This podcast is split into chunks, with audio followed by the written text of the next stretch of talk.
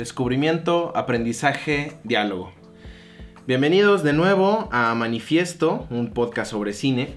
El día de hoy, eh, pues tengo los primeros invitados del podcast, eh, que ojalá no sean los últimos. Eh, y pues bueno, yo traigo esta vez a dos compañeros míos de la universidad, a dos compas.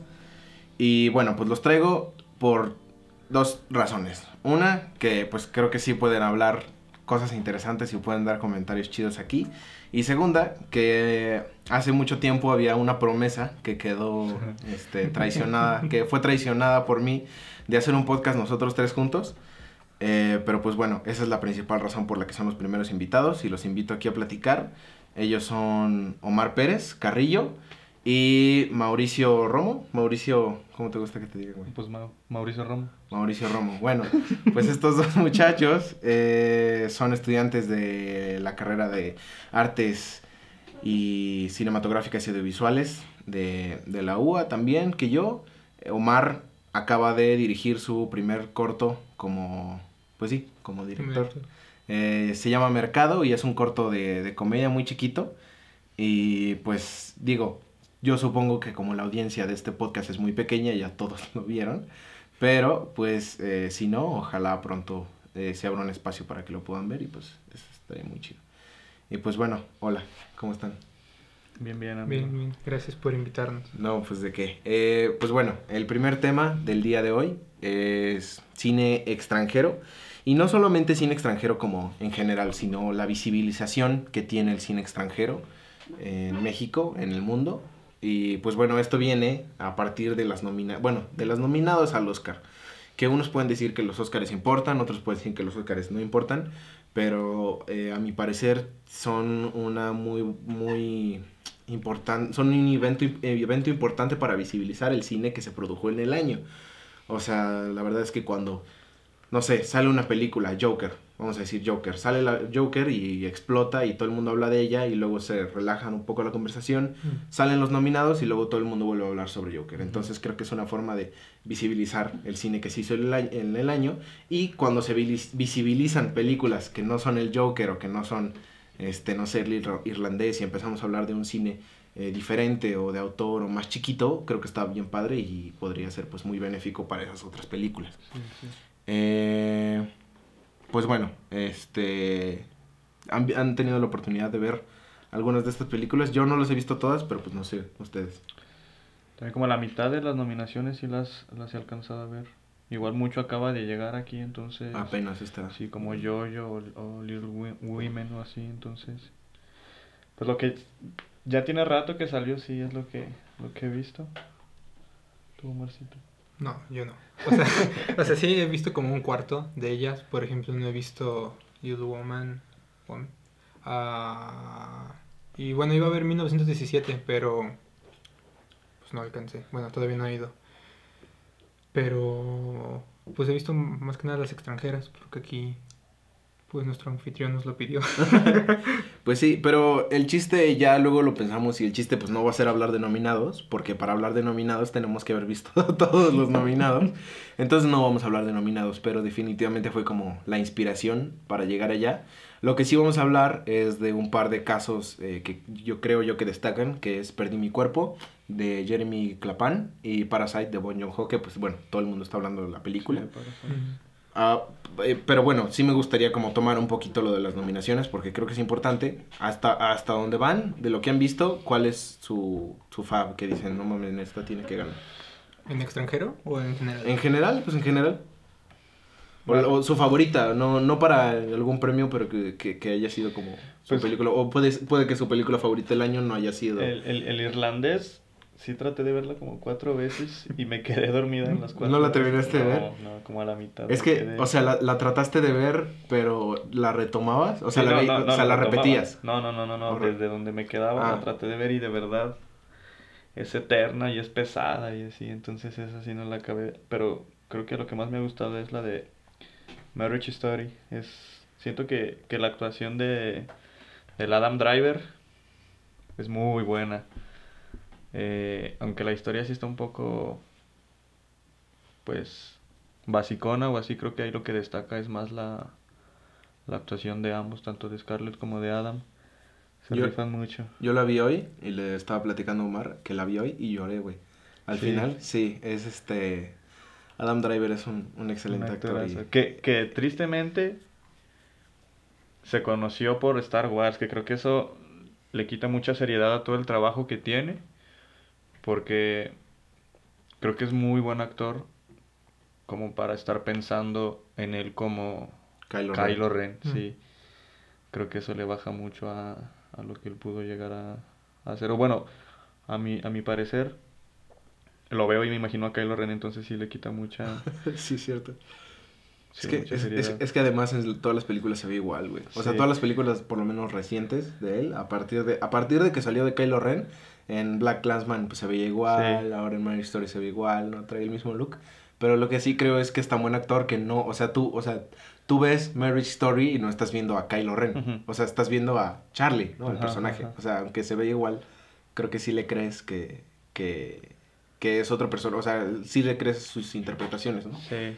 estaba estaba este bueno platicando con, sobre eso que hay ciertos actores que luego los ves y o sea no estás viendo un personaje estás mismo viendo al mismo actor cómo se llama el de Matrix que todo el mundo se volvió loco Keanu El Reeves. Keanu Reeves. Keanu Reeves por ejemplo Keanu Reeves se me, se me olvidó cómo se llama Keanu Reeves o sea tú ves John Wick y no estás viendo a John Wick estás viendo a Keanu Reeves A Keanu. ¿sí me explico?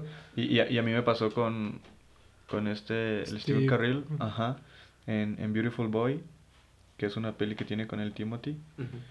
Este, es muy buen actor él, pero gritaba Steven Carrill y sentía que estaba gritando Michael. Michael. Ajá. Sí, sí, entonces también es una película súper emotiva. Pero pues escucho gritar a Michael me da risa, entonces no puedes tomar como con mucha seriedad ese, ese personaje que Sí. le dieron. Al que, si, si alguien no lo entiende, pues qué pena, pero estamos hablando del personaje de Steve Carell de Michael en De The Office, ajá. Que pues ya es icónico prácticamente. Y pues, sí, lo- o sea, luego los, los mismos personajes de los actores los, los eh, persiguen y los, eh, Encasillan. los encasillan toda su carrera. Que, tú- que, que, por ejemplo, este. El Joaquín Phoenix le dijo que en, en los Golden, creo él dijo que, el- que ese premio que él se había llevado se lo merecía Adam Driver, algo así Sí. mencionó. Que para él debería estar. Ajá. No sé, yo digo que ya no le den más premios a Joaquín Phoenix. Se lo va a Porque, llevar. no, porque, no porque no me guste, creo que sí se lo merece, pero el punto es que no le gusta que le den premios. No sé si vieron en los Golden Globes que le dieron el premio y él como de fuck. Como que no le gusta para nada que le den premios, entonces ya, ya no se lo den, pobrecito. Tu, tu peli güey, de, del año. No tiene que ser nominada del año, así que tú digas, esto me movió. Eh, me gustó mucho Knives Out. Ah, está muy buena. que nada más está nominada a, a guion original. Pero es que vi Dolor y Gloria y es que Dolor y Gloria para mí llegó y se quedó. Estaba muy buena. Este. Pero yo creo que. Sí, yo creo que con Dolor y Gloria. Ok, Está ahorita, está buena. ahorita retomamos justamente eso, porque pues bueno, esos son los casos de los que quiero hablar.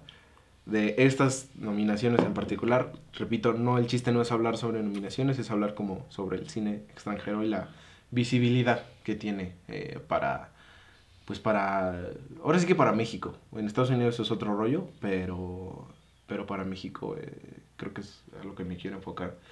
Las nominados a película del año eh, y por eso es que estamos eligiendo, bueno, a, a película del año y a película de animación, es por eso que, que agarramos Parasite y agarramos Perdí mi cuerpo, porque no, no están nominados nada más para película extranjera o para peli- Ujú. así, este, categorías extranjeras, sino, Escalaron ya a.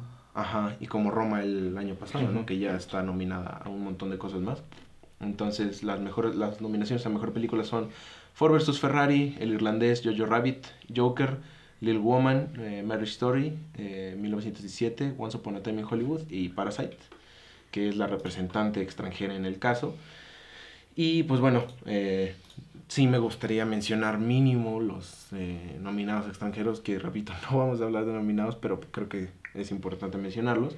Corpus Christi eh, es una película polaca dirigida por Jan Komasa. Honeyland, de Macedonia del Norte, dirigida por ¿Cómo se pronuncia eso? Jubo, el Jubo Stefanov y Tamara Kotevska, Los Miserables de Francia, dirigida por Lachli, Lachli. Dolor y Gloria, dirigida por Pedro Almodóvar y Parasite por Bong Joon-ho, que ya Bong Joon-ho, sí, que ya, ya lo conocemos. Entonces, eh, lo primero que quiero que me den su opinión respecto es los Óscares. ¿Qué pedo con los Óscares? Eh, todo el mundo habla de los Óscares cuando primero salen las nominaciones y cuando es la ceremonia, pero a mi parecer son una institución, ¿no? O sea, no, eh, los Óscares luego son como tomados demasiado en serio, a mi parecer. Son una institución muy vieja y son muy, muy locales, ¿no? Creo que esto también lo dijo Bon Joon-ho, ¿no? Ha tenido una, como una racha de buenas citas y dijo, no, pues los, los, o sea, los Óscares están bien, pero son demasiado locales. Entonces, a mí se me hacen como una premiación de, de, un, de un, como de un sindicato, ¿no? Entonces creo que a veces sí se toman más en serio de lo que, de lo que realmente son, porque a final de cuentas no son un festival de cine en donde hay se hace una selección y hay un grupo de jueces y eligen a los ganadores, ¿no? Es, es meramente una premiación de un, pues sí, de una institución. Eh, los únicos festivales de clase A en América son el del Mar del Plata en Argentina y Toronto. O sea, Estados Unidos, por más Estados Unidos que sea, no tiene festivales en clase A. ¿Son si, no A? Según yo no, no, según yo no. No cuenta como, como, como, clase A. Lo podemos investigar para, para, para decir que no, pero según yo no. Pero pues díganme, ¿qué ustedes qué piensan al respecto? Uh, pues yo creo, bueno, estoy como muy de acuerdo contigo, de que más que nada los Oscars son como una ventana para, pues para que se vea el cine después de que tiene, tiene este como subidón, cuando se estrena una película le va muy bien, la gente habla precisamente de estos festivales A, que básicamente es Cannes que y en el, el León de Venecia, que si los ganan ya empieza a hacer mucho ruido. Entonces tienen ese subidón y de repente se apaga la conversación. Y otra vez hasta los Oscars lo vuelven a levantar. Y no es precisamente eso, este, es precisamente eso, no solo son como esas películas, llegan como joyitas como Parasite que la gente ya empieza a decir, no, pues este, están hablando muy bien de ella, hay que verla, este, perdí mi cuerpo, eh, Gloria, ¿qué? Dolor y Gloria, o sea, empiezan a ver como eh, otras películas que no tuvieron como tanta atención, pero que sí llegaron como para que la gente las voltee a ver. Claro. Sí, que al final termina siendo, ¿no? Un tipo de reconocimiento hacia una película que pues termina siendo muy subjetivo también porque, por ejemplo, Midsommar no estuvo nominada a nada y creo que fue muchísimo mejor que, que algunas que estuvieron nominadas. Entonces. Y es que, bueno, lo que yo pienso es que los Oscars mm, como que responden a ciertos mm, valores como eh, americanos, ¿no? O sea, premiamos las películas que hablen sobre esto y que representen esto y que hablen sobre esto, ¿no? O sea, creo que eh, han tenido mucha suerte que ganen películas como Birdman, por ejemplo, o películas como eh, Moonlight, porque por ejemplo el año pasado creo que ganó Green Book. Green Book. Y pues según yo es así, es como es como una película este es un viaje en carretera. Pero pero es como pero lo que yo lo que yo leí era era que es como una sí, la película está en, contra del racismo, pero es como un poco como decir, eh, el, el, la, el, vencimiento, o sea, el, la, la, derrota del racismo mm. con la ayuda del hombre blanco. Entonces, no, o sea, siento que hay ciertas cosas que luego a los Oscars se le van y premian como películas que pues están... Que tampoco sabemos qué tanto sea mafia. Porque... ¿Tú crees? Sí, no, yo siento que, pues que puede ser una mafia que sea ahí. Eh, no sé si vieron que ya ven la de Gemas Ocultas de Adam Sandler, que dicen que es como una muy buena actuación de él y que pues esperaba su nominación al Oscar y que entrevistaron a una a una votante de los Oscar y le preguntaron pues qué pedo con Adam Sandler y ella dijo, "No, pues es que nosotros nos llegó como la la la propuesta de nominación de Adam Sandler y fue como de... A su consideración. Ajá, su consideración fue como de, no, pero es que este güey hace puras... O sea, el nombre de Adam Sandler ya es comedia. O sea, aunque mm. haga una buena es como sí tú puedes tener una buena pues una buena actuación, pero tu nombre es comedia y entonces para nosotros, entre comillas, los, los Oscars pues no, cuenta. No cuenta porque pues nada más es una entre todo lo que has hecho, ¿no? Aunque también, o sea, sí, eh, como que ahorita dijimos, ah, los Oscars muy locales y así, pues así. Pero luego también, ah, o sea, según yo en los Oscars, votan como dos mil cabrones, güey, ¿no? O sea, votan muchas personas de la industria de Hollywood, que digo, no tenemos la lista exactamente de quiénes sean, pero pues han de ser muchos actores y productores que pues a final de cuentas no creo que... Pero si es, si es así, o sea, no sé, pero si es como, si son 2000 de Hollywood, pues que sí está como muy localizado, aunque sean 2000, siguen siendo 2000 güeyes nada más de... Ah, por supuesto. Sí. Sí, y, que se busca que los votos sean, sean imparciales. Pero si está James Franco nominado y Jonah Hill está en la en la academia, pues Jonah Hill obviamente va, va a votar por James Franco porque son amigazos, ¿no? Por eso digo que tampoco sabemos qué tanto es de, de mafia o no, de que pues mi amigo y así. Claro, pues sí. Bueno, eh, y lo que yo hablaba es que pues justamente los Oscars tal vez no, no nos puedan importar mucho, nos puedan este, dar igual, pero pues a final de cuentas creo que ayudan a visibilizar mucho del cine pues no nada más el gringo, sino de todos lados. Creo que, y quiero hablar específicamente de casos, eh, de películas extranjeras que todo el mundo conoce, o que por lo menos yo creo que la mayoría de, nosotros conocemos. El año pasado pasó con Roma, ¿no? que pues obviamente nosotros la vamos a conocer porque es aquí mexicana, pero pues por ejemplo, si piensan en una película francesa, aunque no vea cine francés, pues ahí está Mélie. ¿no? Y Amélie es una película francesa, 100%, pero no, siento que es muy conocida y todo el mundo, ah, ya vio a Meli, ya viste a Meli. Sí, todo el mundo ya vio a Meli. Y creo que pues parte de lo que ayuda a que eso suceda son a veces las nominaciones a los premios, tanto sea los Golden Globes o los Oscars. Sí, que, que justo estamos hablando de eso. Mm, ¿Tú no, no te suena a ti Parasite si no le escuchaste que está nominada a los Oscars o algo así? Como que tienen que destacar de alguna manera del montón para que sea visible.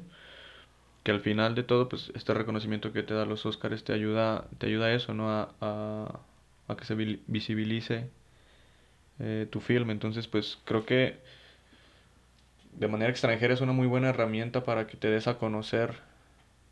Porque pues si estás nominado y es por algo y así, entonces creo que pues herramienta para eso pues es buena. Aunque, bueno, también pienso que por ejemplo, lo que es las, las películas, lo, por ejemplo, los casos que mencioné de estas, de estas nominaciones. Parasite, Dolor y Gloria. Esas dos ya son dirigidas por directores ya reconocidos no solamente mundialmente, sino en Estados Unidos, cabrón, ¿no? O sea, mm. Bon Joon-ho hizo dos, dos bueno, no sé cuántas películas hizo, como dos, tres ya en Estados Unidos, o con Estados Unidos como productor, y una de ellas fue Okja, y ya salió en Netflix y pues ya, de ahí con eso, ya es conocido y lo catapultó. Y Pedro Almodóvar, Almodóvar ni se diga, que ya todo el mundo también lo conoce. O sea, creo que es, yo creo que actualmente el, el realizador español. español que pues más se ubica.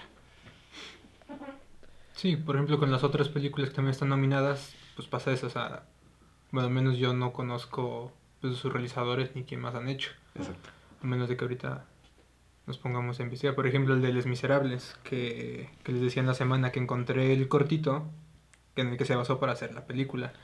Y pero es precisamente, eso es lo que hacen los Oscar. Ves la película, te interesa de qué trata, empiezas a buscar un poquito más, encuentras toda su filmografía y es, o sea, empieza a visibilizar un poquito más el cine extranjero. Por ejemplo, la película esta de Perdí mi cuerpo, que les, les, este, les mandé el, el cortito de... Anterior a, al largometraje. Que también estuvo nominado, por cierto, a los Oscars como, como, como para mejor cortometraje, que es, unos, es, es, un cortito que se llama Skid Sign, Skid Sign, algo así, que es de un hombre que le pega un meteorito y empieza a vivir 91 centímetros exactamente alejado de su cuerpo, como... Es un, es un concepto muy extraño, pero está muy chido. ¿Sí lo vieron? sí, sí. sí. Sí, está loco. Y creo que, sí, o sea, esto que dice Omar es muy cierto, que te mete curiosidad también de investigar al realizador, a la productora o así, y empiezas a conocer más. Este. Entonces, pues, por mucho que, que los Oscars sean como muy patrióticos o así, pues terminas investigando a los extranjeros que están nominados o así. Sí, y si te interesa más, o sea, como poniendo el caso de Roma, nosotros como muy conocido, este Cuarón, pero si un francés ve Roma que está nominada, se empieza a buscar, ve Cuarón, entonces empieza a buscar más filmografía mexicana, de repente ve que también está Iñárritu, Iñárritu ha hecho otras cositas, este, se empieza a meter más al cine mexicano, Rigadas, este, ya, para eso es, claro. sirve para eso exactamente. Sí. Sí, por supuesto. O sea, al final de cuentas, sí le podemos tirar toda la mierda que queramos, pero pues creo que sí sirve un poco. Es una herramienta ahí que está. Sí. ¿Vieron Perdí mi cuerpo? Sí. ¿Y qué les pareció? ¿Les gustó? ¿No les gustó? ¿Qué, sí, que, que, me parece muy inteligente que, la, que sea una mano el personaje principal, ya que una mano tiene todo, como toda la, todo el físico de poder ser un cuerpo. Entonces, pues ves que la mano se mueve como si estuviera caminando o ves que la mano se sienta en, a la orilla de la banqueta o así, entonces está muy chistoso. Claro. Ver esto como si, si fuera un cuerpo humano. Que bueno, yo estaba viendo que está súper interesante que la mano, o sea, la mano cercenada que está buscando a su cuerpo, ¿no? A su humano, al final de cuentas tiene un poquito más claras sus objetivos y sus ideas que el propio eh, personaje principal, este chavo. Que se me acaba de olvidar cómo se llama. ¿Tú te acuerdas cómo se llama? Neufe, no, no, Nufal, Nufal. Algo así. Sí, Nufal, eh, que pues Nufal vive como...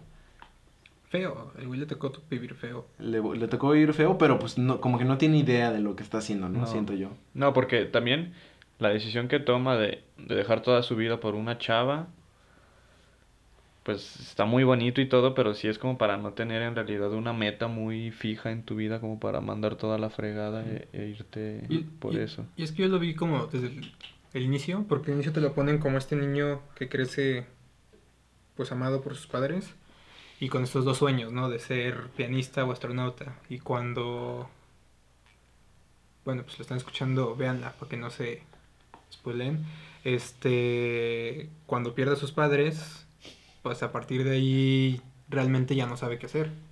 O sea, es como como un punto clave. Sí, no dijiste. Véanla, para que no se spoileen. No se spoileen. O sea, o sea, que o sea a, lo que te, a lo que te referías es véanla ahorita mismo. Póngale pausa, véanla ahorita mismo. Porque enseguida voy a decir el spoiler. Ah. Pero bueno, sí, güey, estoy totalmente de acuerdo. Como que crece. Y, o sea, a partir de ahí crece sin. sin Mm, como sin amor, por así decirlo. O sea, eso es como yo lo veo, crece sin, sin sentirse amado y en cuanto esta morra habla por ella como en el interfono, del, cuando le va a llevar la pizza, y le dice, o sea, como que ella se interesa en él, mínimamente y él ya empieza a construir como una fantasía y la va a buscar y se mete en su vida como puede, ¿no? Entonces creo que esa parte está pues muy triste. O sea, o sea, ya ves que tú decías muy bonito y todo, pero pues no está bien. Pues, yo creo que sí, está de la fregada, sí. Sí, y, y, todo fue muy inteligente en esa en esa peli porque también que todas las situaciones se den para que ninguna persona lo vea y quien lo puede ver está ciego o cosas así o un bebé que lo ve y no tiene noción de lo que está pasando creo que todas las situaciones son muy inteligentes que, que fue algo que, que me gustó mucho del, del film y eh, Dolor y Gloria. Ahorita que estamos hablando de Dolor y Gloria, eh, Mau y yo no, hemos tenido oportunidad de ver, pero Omar sí. Y tú me estabas diciendo algo muy interesante hace rato sobre Dolor y Gloria siendo como... Ah, bueno, platícanos. Sí, eh, bueno, yo siento que Dolor y Gloria es el Once Upon a Time in Hollywood de Almodóvar. Este, porque es una película muy... Es una película sobre cine. Es una película que trata sobre un realizador de cine que lleva años sin hacer cine, y, pero durante toda, toda la película es este, es este Pedro, es el amor de Pedro hacia el cine, es el amor de Pedro hacia su familia, sobre cómo, cómo desde niño hasta pues, la madurez él estuvo viviendo, lo que sufrió, lo que vivió, y las comparo porque Tarantino habla, bueno, yo lo sentí como que hablaba más sobre la industria, sobre lo que el, cine... La historia, ¿no? De Hollywood. De Hollywood y sobre cómo lo veía y cómo, pues cómo lo plasmó. Este Pedro lo habla desde su perspectiva, o sea, no habla sobre qué pasó en, España, en el cine España de tal o tal, simplemente habla de él cómo creció con el cine, este, con su familia, y se me hace muy bonita. Es Y bueno, este Antonio Banderas actúa de huevos. Está nominado, güey. Y, y a mí, eh, bueno, esa es justamente una de las, de las nominaciones que creo que está bastante interesante porque... ¿Ya, ya, ya, ya, habían nominado antes a, a Antonio Banderas? Creo que sí. Pero, pero porque Antonio Banderas es bien conocido en todos lados, ¿no? Y tal vez por eso también está recibiendo la nominación. Si Pedro Almodóvar hubiera utilizado un actor español eh, poco conocido, probablemente no estuviera nominado. Que es triste. Pero, pues justamente por eso creo que lo incluimos en, en este grupo de, de, casos especiales. Porque, pues, sale, este, Antonio Banderas ya salta de solamente eh, Dolor y Gloria está nominado a una película extranjera, la categoría de película extranjera está nominado ya entre eh, Joaquín Phoenix y, y, Adam Driver y todos estos actores. Y está Parasite, que creo que aquí sí todos la vimos. Y pues en lo personal yo creo que es mi favorita y yo creo que es la mejor película que vi el año pasado. Eh, bueno, mi, mi película favorita que vi el año pasado. Y creo que pues ha sido la sensación. Es bien curioso que lleva ya un rato en Cinepolis. Una película coreana en Cinepolis. Aquí en México está como raro. Pero está muy chido eso. ¿Ustedes qué piensan? ¿Les gustó Parasite? ¿No les gustó? El discurso que tiene está muy perro. O sea, creo que es muy, muy crítica. Este. Está muy chido. Pero luego creo que tiene elementos que también son muy difíciles de, lograr leer, creo yo, o a mi parecer así es. Como que, como la piedra es un elemento muy, muy importante, que a lo mejor sí solo es un, un McGuffin, este, pero creo que tiene un trasfondo que no, no alcancé yo a, a percibir. Este, pero sí creo que en general es muy, muy buena. Sí es de mis favoritas también, pero es que la actuación de, de Adam Driver me, me ganó muy cabrón. Te, te llegó, güey, al corazón. A, mí, a mí lo que me gusta de Parasite es que es... Eh, ya dejando de lado el, el, este, el discurso social y todo eso, creo que es una película que te emociona muy, muy denso. Eh, hay un punto clave en la película que no me voy a atrever a, a spoilear ni a decir qué es, pero hay un punto en la película, un punto a la, a la, mitad de la película que eh, en donde todo cambia y deja de ser una cosa y se convierte en otra cosa completamente. Y está tan bien, tan bien, tan bien hecho y está fundamentado y no sale de la nada, ¿no? No es un ex máquina que de repente así aparece y, cambia la historia, no para nada. O sea, como que en cuanto, en el, en el momento en el que se revela ese secreto, tú ves, eh, o sea, como que recuerdas lo que ya viste y dices, claro, no tiene todo el sentido. Había pistas que nos habían dejado ahí, ¿no? Eh, que, que, nos decían que eso iba a suceder. Entonces, eh, creo que es una película que a mí me emocionó demasiado. Está súper bien hecha. Es divertida, es muy, es muy fácil de ver, ¿no? Por ejemplo, hay eh, tal vez, no sé, el irlandés que tú dijiste, me dormí cada que la intenté ver. Es una película muy larga, es pesada, sí, este, tiene partes pues como chistosas y así, pero es una película pesada de verla, sí, la neta, yo la vi en tres sentadas, güey. O sea, sí, la vi y luego el siguiente día vi la otra, el otro tercio y al otro día otro, ¿no? O sea, sí está súper difícil de, de, de de sentarse, a menos que sí seas muy clavado. O sea, la verdad es que nosotros como estudiantes de cine sí creo que a veces nos cuesta más de lo normal ver películas, pero bueno, y Parasite no, o sea, Parasite es, muy dinámica. Sí, siento que Parasite lo que tiene tiene muy buen ritmo y o sea, eso que dice que te emociona. Y aparte tiene tiene varios plot twists que que hace que todavía te interese más la lo que sucede. Sí, sí. O sea, lo podría como comparar con una como con una montaña rusa, porque se comienza la película y va como, como leve, levesona, ¿no? Ajá. Y va pasando como todas estas ocasiones y subes, entonces como que se calma y bajas, ¿no? Llegas a la mitad de la película y vuelve a subir y dices, ok, se, va, se vuelve a calmar, vas como a la final y se vuelve a subir. O sea, estás, te, te mantiene muy, este, pues pegado a lo que va a pasar. Claro. Y luego la estructura es como medio, medio rara, porque si se fijan como la primera mitad de la película es eh, la familia entrando de entrar a otra familia, que creo que no es spoiler.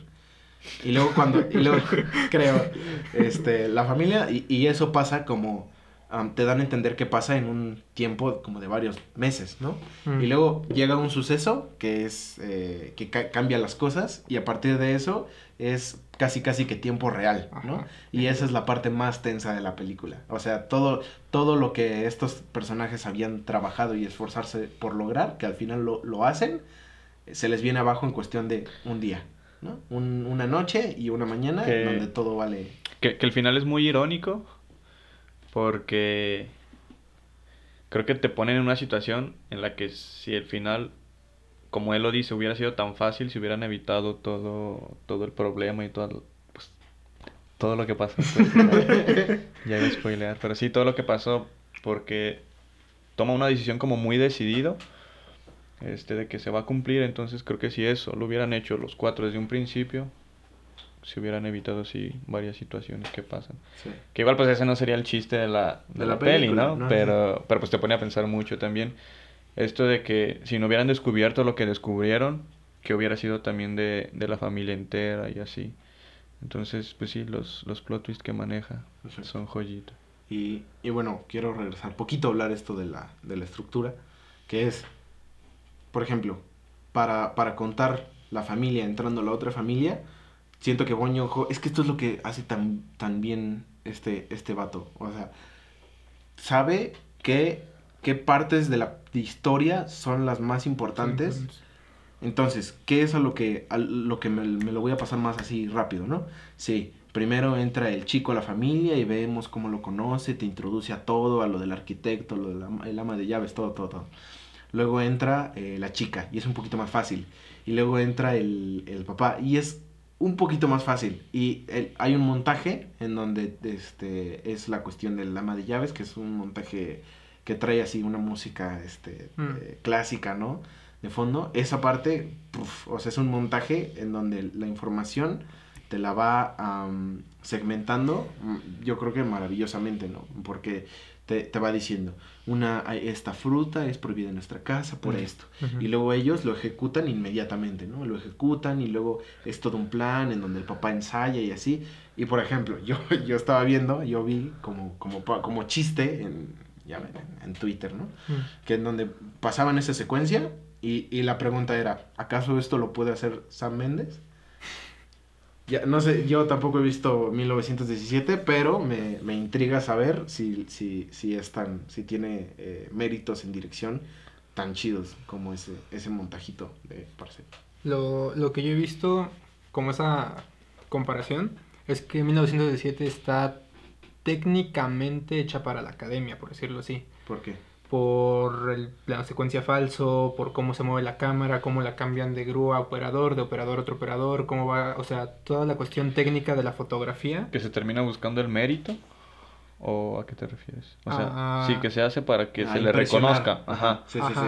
O sea, a venderla así como Birdman, como un plano secuencia. Ajá. Y también por, yo tampoco la he visto. Las cosas que me han dicho la gente que la ha visto es como la historia de, de 1917 y las actuaciones son como wow, no te dejan así, pero lo que ves en pantalla, o sea, la forma en que está fotografiada, la música, toda esta... Em, la experiencia. La experiencia como cinematográfica, es que no sé cómo escribirlo, como la experiencia técnica de que si... el espectáculo, güey. El espectáculo, ajá, y que si tú sabes como un poquito, si te interesa este, un poquito más el cine, como de, ah, ¿cómo habrán hecho esto? O igual cómo movieron la cámara aquí, cómo grabaron, bla, bla, bla, te deja interior y dices, ah, estuvo muy bien hecha.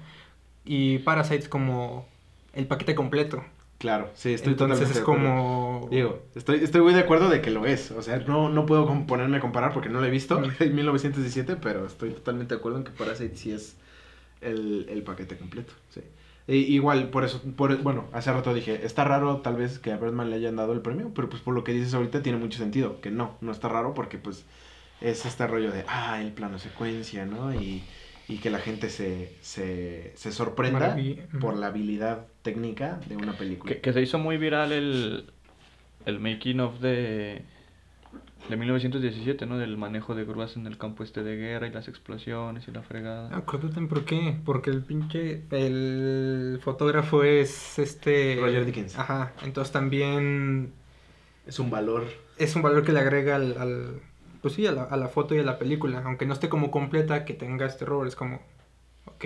Por supuesto. Y, ah, bueno, también aquí había que anotado el caso de Ida, eh, que también ganó como película extranjera en 2014. Vimos, ¿Sí se acuerdan que vimos Ida? La de Pablo Toski. La de 4 por... Sí, ah, la de 4-3. Que, pues bueno, esa yo creo que sí es una película que, ah, o sea, no podemos, no podemos negar que es este, todavía incluso. Me seguro. ¿Te dormiste en Ida? es muy buena. Sí. La vimos, la vimos en, en la escuela, para los que están escuchando. y pues bueno, eh, creo, aquí voy a hacer un paréntesis. Creo que es este, a veces un poco difícil ver películas en horario de clase. Porque, bueno, creo que en la prepa es como de, ah, vamos a ver una película. Ah, huevo, sí, qué padre. Pero luego en, la universidad es como estás hablando de cine todo el tiempo y de repente te ponen una película que es pesada bueno, tal vez no pesada, pero lenta y así, y tú te despertaste temprano y ya estudiaste y tienes estas otras materias detrás, y la, y, a veces, y la verdad es que las salas isópticas son bastante cómodas. Eso te iba a decir, la, la isóptica está embrujada porque aunque no, aunque no, aunque no tengas sueño, llegas y te acuestas y te duermes. Exacto. No, y también te la pueden poner a mitad del semestre, que ya llevas tres meses atrás, estás cansado, estás pues ya... Pensando en otras cosas. Ajá, y te ponen Ida. Que no es una mala película, es muy buena, tiene un ritmo como lento. Lento, entonces como de está cómodo, no hay luces, llevo todo el día aquí, me desperté temprano, no he comido. Pues, una cistecita no hace daño. Sí, pero bueno, eh, cine extranjero, eh, qué raro es hablar a veces de cine extranjero, como que a veces no estamos tan acostumbrados. Eh, sí, a menos que estemos hablando de, eh, de del cine gringo. ¿No? Este, mi novia dice que somos una nación consumidora de lo ajeno. Y creo que a la hora de hablar de películas eh, hollywoodenses, pues tiene toda la razón. Porque pues es lo que más nos llega, ¿no? Y eso pues ya es un problema que todos estamos de acuerdo. Pero es que el, el mexicano es huevón. y mucho extranjero te pone a pensar mucho y así. Creo que le es más fácil a un mexicano sentarse a ver un Avengers que nada más lo entretenga. A sentarse a ver algo que lo ponga a pensar más. Entonces creo que. No, y es que ahí también entra. O sea, si nos ponemos a pensar como qué hay detrás y detrás, o sea, entra pues la situación de nuestro país eh, nuestros trabajos son mal pagados, son de horas muy largas, mucha gente tiene que trabajar turnos extra, entonces, pueden que hubiera llegado el irlandés al cine, como bien, ¿no? Entonces, como sale el trabajador mexicano promedio cansado con su, con su quincena, que le costó mucho trabajo ganar, y es como de, ah, mira, está... El irlandés que dura cuatro está el irlandés Y, y se acaba de estrenar Avengers, ¿no? Y es como de en una me la voy a pasar tres horas, porque las dos duran tres horas. En una me la voy a pasar tres horas viendo a viejitos hablar y un drama así como muy denso. y en la otra voy a ver a un güey demorado que se va a putear a. que se va a agarrar a madrazos. con golpes. Agresiones. A güeyes en trajes. Y van a gritar, ¿en qué me gasto mis, mis 50 pesitos que me costaron, no? por supuesto. Y me gusta que toquemos este tema porque retomamos un poco lo que había hablado yo hace dos podcasts sobre eh, Scorsese y su, eh, este, pues, eh, drama, ¿no? Con Marvel y que dijo que no era cine, mm. ¿no? Y, la, y, todo eso. O sea, pues ahí está creo que la, la respuesta, ¿no? O sea, ¿qué prefieres ver como espectador de cine? Promedio. Promedio, pues sí, promedio. O sea, ¿por, por, qué, ¿por qué no decirlo así? O sea, exactamente sales del trabajo, el cine, si, si, si nosotros lo, lo tomamos como un arte, pero pues, ¿dónde ves el cine? En una sala de cine. Y las salas de cine, ¿qué les importa que la gente vaya a ver cine? O sea, creo que el cine lo podemos empezar a, a, dejar de pensar tanto como arte a veces. más como un eh, negocio. Y no como recreación, güey. O sea, como recreación. O sea, y como es como ir al parque de diversiones. ¿Sí me explico? Ir, es ir a relajarte un rato. A no pensar en nada, a subirte un juego mecánico. Y vámonos, ¿no? Entonces es volvemos a eso, el espectáculo. Entonces, si ves, si vas a ir a ver ahí a ver Avengers, pues está chido. O sea, está más, está más light que ir a ver el irlandés, por supuesto. Ah, también lo que pasó con el faro. Que el faro también, eh, el faro tuvo como esta ventana de que se civilizó mucho y que empezó a jalar mucho también por el, por el, como por el hype, es que para no usar otra palabra, este, ah, por, la este, anticipación. Ajá, ¿no? De que, ah, este, buena película, la están, le están dando mucha propaganda y demás, la gente la fue a ver y salió así como de, ok, quizá no todo lo que lo anuncian es como... Eh, como que la publicidad no fue equivalente a lo que era la, la película, dices. Ajá, y para el consumidor promedio que fue así como de, ah, mira, sale Robert Pattinson, pues vamos a verla. Y no era lo que esperaban. Claro, ¿han visto El árbol de la vida de Terras Malik? Ah. La que, la de, bueno, en esa película, este, la, la fotografía Lubeski y así, ¿no? Pero sale Brad Pitt y, ay, se me fue el nombre de esta actriz, la que sale de, de Murphy en Interstellar. ¿Se acuerdan cómo se llama? No, bueno, no. la chica pelirroja esta, ¿no? Sale Brad Pitt y sale ella. Y entonces, muchas películas, muchas personas fue como de, ah, sale Brad Pitt este, en esta película, ¿no? Se ve bonito, se ve un drama, ¿no? Mm. Y los trailers eran así. Y entras y es una película lenta, contemplativa, y a la mitad de la película hay una secuencia enorme de la creación del universo, güey. Entonces, pues todo el mundo odió la película, ¿no? O sea, creo que sí, eh, a veces es más importante hacer, hacer una, una, hacer una eh, publicidad correcta, porque si no, le estás atinando al, tipo de público que no es. Y tal vez sí, haya, vaya, va, a haber más gente que compre un ticket para ver tu película con Brad Pitt, pero va a haber menos gente a la que le guste. Que, que ahorita que me puse a pensar en el faro, creo que en el faro la fotografía es del mexicano este, ¿cómo se llama? ¿De Prieto? ¿Rodrigo Prieto? Ajá. No. ¿De, de qué Prieto es del irlandés. Prieto ah, es el fotógrafo del irlandés. Este, que e, esto de la visualización, creo que al saber que, que Prieto está nominado, porque está nominado, ¿no? Sí, pues, pues. Te pone a, a buscar más filmografía de él y así entonces también te, llega a interesar más. Porque, porque sale la, nota, ¿no? Mexicano nominado a los Oscars. Lo, más como eh, gracioso que, que, yo le veo es que eh, siempre ha estado eh, la sensación de Lubeski de que siempre está con Iñárritu en los Oscars, ¿no? Y es como, ah, sí, un mexicano trabaja ahí allá y bla, bla, ¿no? Y ahorita que estuvo Prieto con Scorsese, que está nominado, ahora fue, como no está Lubeski, ahora fue como con Prieto. no, un mexicano, ¿verdad? Y es como de, pero es que no saben que Prieto casi siempre trabaja con Scorsese. No, Prieto casi siempre está. y está, ya ha estado nominado. Ya nominado, estuvo nominado por Silencio también. entonces fue como. El, de... de Wall Street él, la hizo, ¿no? Ah, chis.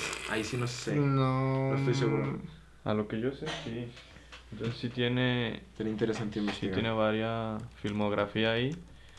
Pero eh, por, ahí, por ahí va como mi punto de que también el como la popularidad eh, jala mucho, aunque no... ¿Sí es? Sabe. Porque no era mejor buscar Prieto y... ah, sí. Pues al parecer sí. Sí fue Rodrigo Prieto también el del Lobo de Wall Street. Aunque el Lobo de Wall Street no, visualmente no era así como de... Ah, Wow. Silencio, la verdad, fotográficamente creo que me gusta más. Está más interesante. Pero, pero lo que iba es que, si, o sea, si, si tiene esta visualización de que ah, ya sabes que no existe otro mexicano que solo sea, más bien que existe otro mexicano que no es Lubeski, ¿no? Entonces sí te ayuda a, a conocer más el panorama y te abre mucho este la, el campo cinematográfico que hay entonces pues nada más ahorita que, que mencionaron el faro y que confundí el director de fotografía, me acordé que pues sí, sí, pues sí. existe esto de, de, la visualización. Y, o sea, la verdad es que a final de cuentas, otra vez, te importen los Oscars o no, pues estaría súper chido que si encuentras algo en los Oscars, así una película que te llame la atención, pues vela, ¿no? Si no llega a los cines, eh, este, métete a Cuevana o a genula.nu y busca la peli y vela y si te gustó, pues busca de, de ese director o, y si es de un director extranjero, pues qué mejor, ¿no? Que empezar a, a cultivarnos un poquito sobre cine, cine de afuera.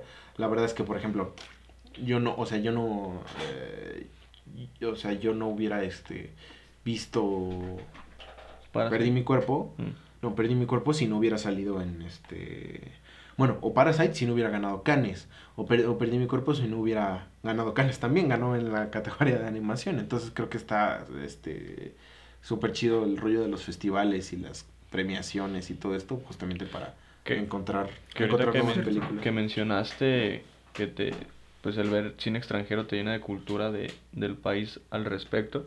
sentí mucha claustrofobia al ver cómo vivían la familia en un cuartito de dos por dos metros.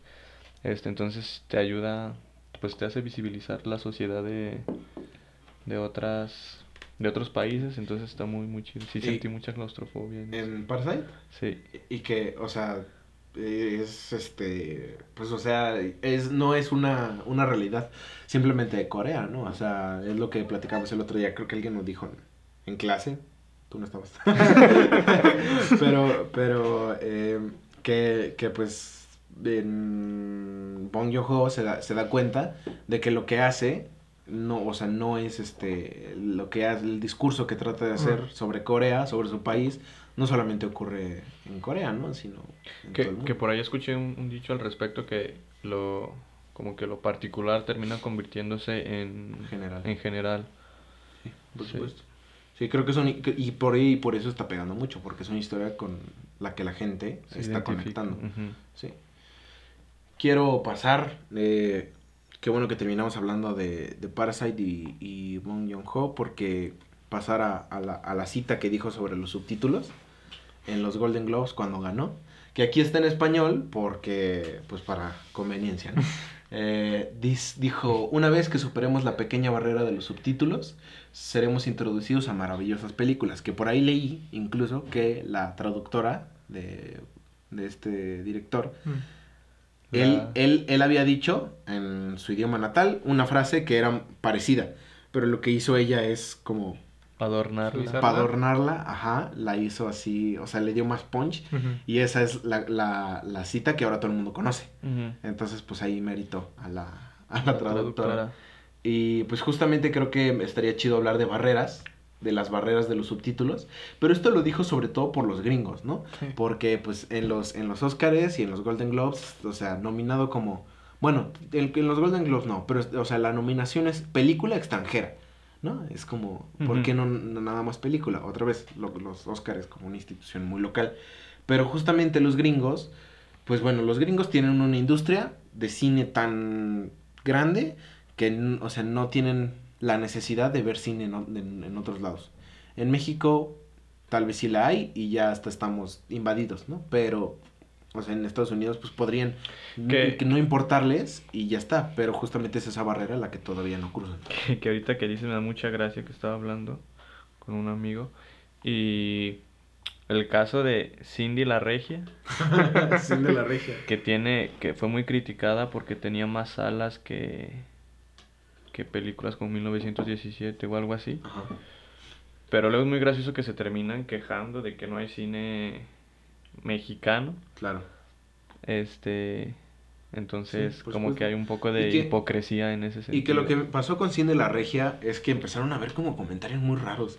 ¿De que estaba buena? De que estaba muy buena. Ah, no, y en, Rotten Tomatoes creo que tenía más que, que, películas nominadas y, así. Y yo no creo que eh, sea tan buena, no la he visto, pero sí me ha surgido mucha curiosidad de verla eh, porque bueno, definitivamente es una película de comedia ligera como las que ya todo el mundo conoce aquí. Pero lo que me explicaban el otro día es que Cindy la Regia es una adaptación de un cómic. ¿De un cuento? ¿De, un libro vaquero? No, de un cómic. Hay, un, hay una ilustradora mexicana ah, que empezó a hacer unos cómics en internet. En cómics de internet hay muchos ilustradores que hacen eso. Mm. De un, y el personaje era Cindy la Regia. Entonces una monita que se llama de la Regia y es una güera de Monterrey, que en donde en los cómics se critica a la sociedad como eh, elevada, burguesa de, pues, de Nuevo León. Es Parasite de Monterrey, güey. Ándale. Entonces está muy chistoso porque, o sea, uno, uno lo ve y, e inmediatamente que ya estamos hartos de las comedias este, ligeras, lo ve y dice, ah, no mames, una película ligera otra vez de Cinépolis, quítenla, ¿no? Que no sé qué, que va a estar horrible. Pero, pues la verdad, eh, a partir de que yo sé esto del, del cómicito, o sea, sí me da, eh, sí, le, sí, le, sí, sí, me gustaría darle el, el, beneficio de la duda. Miren. Que... Es esta bonita. Que sigo diciendo que, que entra, o sea, ya está quitando al monopolio de Derbez, aunque termina siendo como cine, digo, sí, cine comercial. Este. Pero sí hay la, la hipocresía de que ya que hay un cine que se está haciendo en México, que se está consumiendo en México a tal grado de que si tiene varias salas, etcétera, se empiece a, a criticar. Por supuesto. Pero bueno, ya, para, para ya hablar del último tema, me gustaría pasar, a vez de hablar de las barreras, la barrera del subtítulo, hablar de la barrera del doblaje. Porque en México no vamos a ver nada, o sea, no se va a ver nada a menos que esté en español. ¿Por qué? Porque la gente no habla inglés, le da huevo a leer subtítulos. Ajá, te digo, el mexicano es, es huevón. Entonces prefiero ver películas dobladas. Y es por eso que con esta nueva noticia que acaba de salir hace dos días, ¿cuándo, ¿cuándo salió? Esta nota es del, del 29, hace dos días. Tres. Tres. eh, Dice, todas las películas en otro idioma se doblarán al México en español. Morena y la ANDA, la Asociación de Actores en México, presentan la iniciativa de reformas relativas al doblaje. Entonces, toda película que se estrene en México en otro idioma deberá doblarse al español. Y al, también le agregaban que además de, del español, ah, dependiendo del estado, de la región, la lengua indígena más prominente de la región también tiene que tener una función doblada en esa lengua indígena. Que, que, está bien porque se promueve a la, a la preservación de del idioma autóctono. Y, y, no solo eso, a que, a que llegue el cine, no sé, o sea, otras comunidades sí, o sea, sí una, digo, que también está difícil porque no hay, el cine como tal no llega a las comunidades. Pero, por ejemplo, si, si no sé, hay ciertos proyectos, aquí en Aguascalientes está Bici Cinema, que no sé si han, han llevado cine a comunidades, pero bueno, si algún, si un día Bici, Cinema se le ocurre llevar eh, Parasite a una comunidad aquí en Aguascalientes y está doblada a su, a su eh, lengua, pues qué chido, ¿no? O sea, que, lo, que, que se pueda ver este, en ese idioma y, yo creo que visibiliza más incluso y, hace que se conozca el cine y que se pueda disfrutar aún más. Por eso yo creo que la reforma no está tan mal. Creo que como mexicano sí, sí se va a empezar a ver un poquito más de cine si te lo están doblando y entregando así aquí, ah, ya cocinadito. Pero pues todo tiene sus dos, sus dos lados, porque por ejemplo eso está bien para películas... Mmm, no, es que son, las películas que, tenemos en, taquilla, ¿no? Entonces va a llegar la nueva de Rápidos y Furiosos 9. Van a haber siete salas. Bueno, ocho para que pueda hacer el cálculo. Son ocho salas. Nueve porque es la nueve. Van a ser ocho salas, entonces la ley dice que por cada copia debe de haber una doblada. Entonces, en vez de ser, en vez de llegar ocho normal, van a llegar cuatro subtituladas, cuatro dobladas. Claro. Y. Ah, no. Bueno, le, va a quitar, salas, ¿no? Pero para Rápidos y Furiosos, para Avengers, para estas eh, producciones grandes, blockbusters, no va a haber ningún problema. Claro. Llega Parasite con dos salas o con una. Aquí en Aguascalientes llegó a una sala nada más. Entonces llega una sala, entonces tiene que llegar doblada. No, creo que iba más. Porque el otro día chequeé y estaba en Cinemax. ¿El de galerías? Ah, bueno. Bueno, pero ponle que llega al Cinépolis de Altaria y nada más hay una sala, porque de arte. Entonces es llega una función, entonces por ley tienen que traer una doblada. Pero esa, esa doblada cuesta dinero para la distribuidora. Entonces como de... Y, realmente las distribuidoras que tenemos, si no es Cinepolis, si no son como estas grandes compañías, no tienen el varo para andar trayendo películas.